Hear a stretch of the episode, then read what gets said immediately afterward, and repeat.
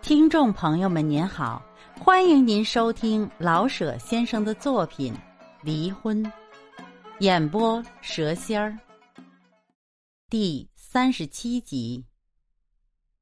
年节到了，很热闹，人人对于新旧岁换班的时节有些神秘的刺激和感应。只有老李觉不出热闹来。太太做年夜饭，还给张大嫂等的礼物。给小孩子们打扮，他虽然也有时候帮着动动手，可是手只管动，或者嘴只管吃，心并没在这上边。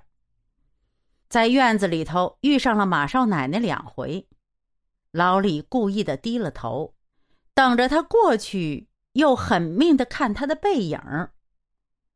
马少奶奶是个谜，甚至于是个妖怪。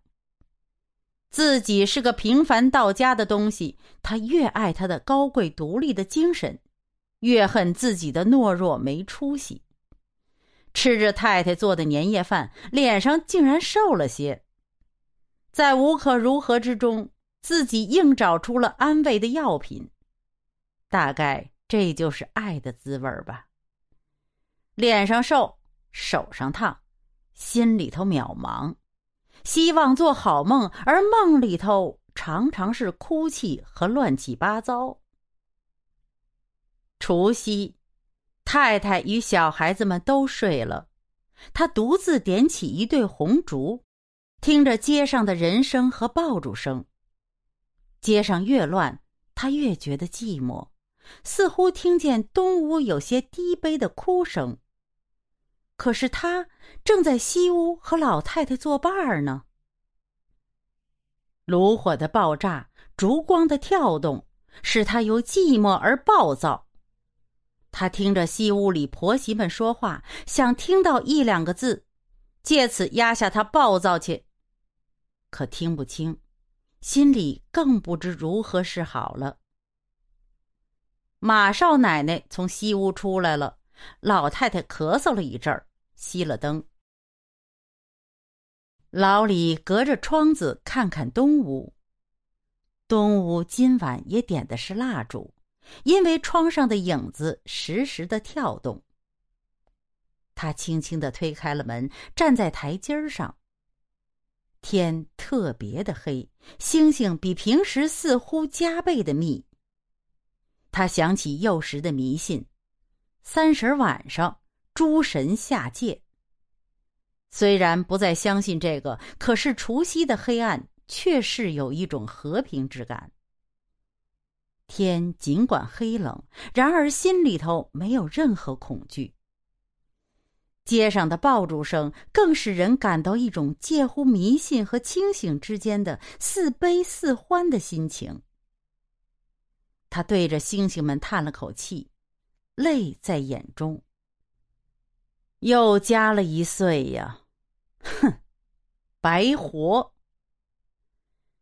他觉着有点冷，可是舍不得进去。他的影子在窗上移动了两次。他嗑瓜子儿呢。街上放了极大的几个麻雷子。他有些摸不清，他是干什么呢？这个世界干什么呢？他又看了看星星们。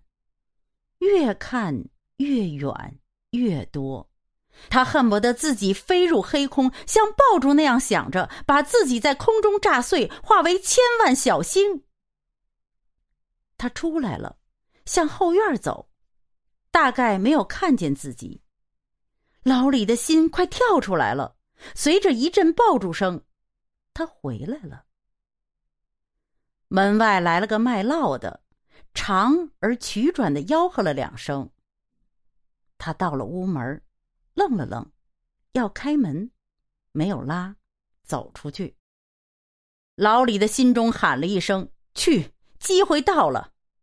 可是他像钉在台阶上，腿颤起来，没动，嗓子像烧干了似的。眼看着他走了出去，街门开了，寂静，关街门。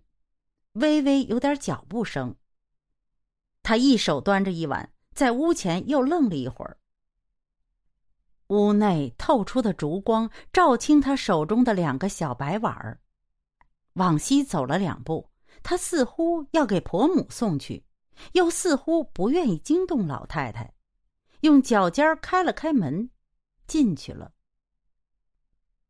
老李始终没动，看着马少奶奶进了屋，他的心极难堪、极后悔的落了下去。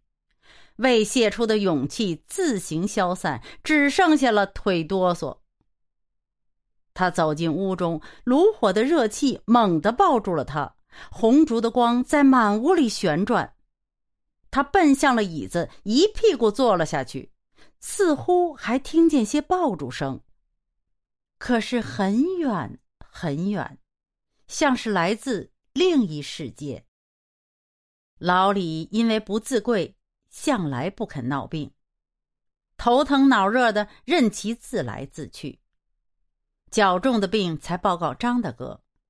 张大哥家自有家传的丸散膏丹，连治猩红热和白喉都有现成的药。老李总不肯照顾医生。这次他觉得是要病了，他不怕病，而怕病中泄露了心中的秘密。他本能的理会到，假如要病了，一定变厉害。热度假如到了四十八或者一百零五，他难免要说胡话。这只要一说胡话，得夫妻之间就要糟心了。他勉强支撑着自己实施心理疗法。假如不和病打招呼，早晨起来上街上走一遭。街上是元旦样的寂静，没有什么人，商铺也都关着，偶尔有个行人，必是穿着新衣裳，脸上带着春联般的笑意。老李刚走不远，便折回来了，头上像压了块千斤石，上边重，下边轻，一步一旋，像踩了棉花。他咬着嘴唇，用力的放脚，不敢再往远处去。回到家中，他照了照镜子，眼珠像抹了红漆，一丝儿一丝儿的没有抹匀。他不肯声张，穿着大衣坐下了。忽然，他站了起来，把帽子像练习排球似的，一脱一接。“爸，您干什么玩呢？”英文。老李打了个寒颤，赶紧放下帽子。他说了话，可是不知道说了什么。又把帽子拿了起来，赶紧又放下，一直奔进卧室，一头栽倒在床上。本集播讲完毕，感谢您的收听，喜欢的就订阅分享，让更多的朋友听到这部作品。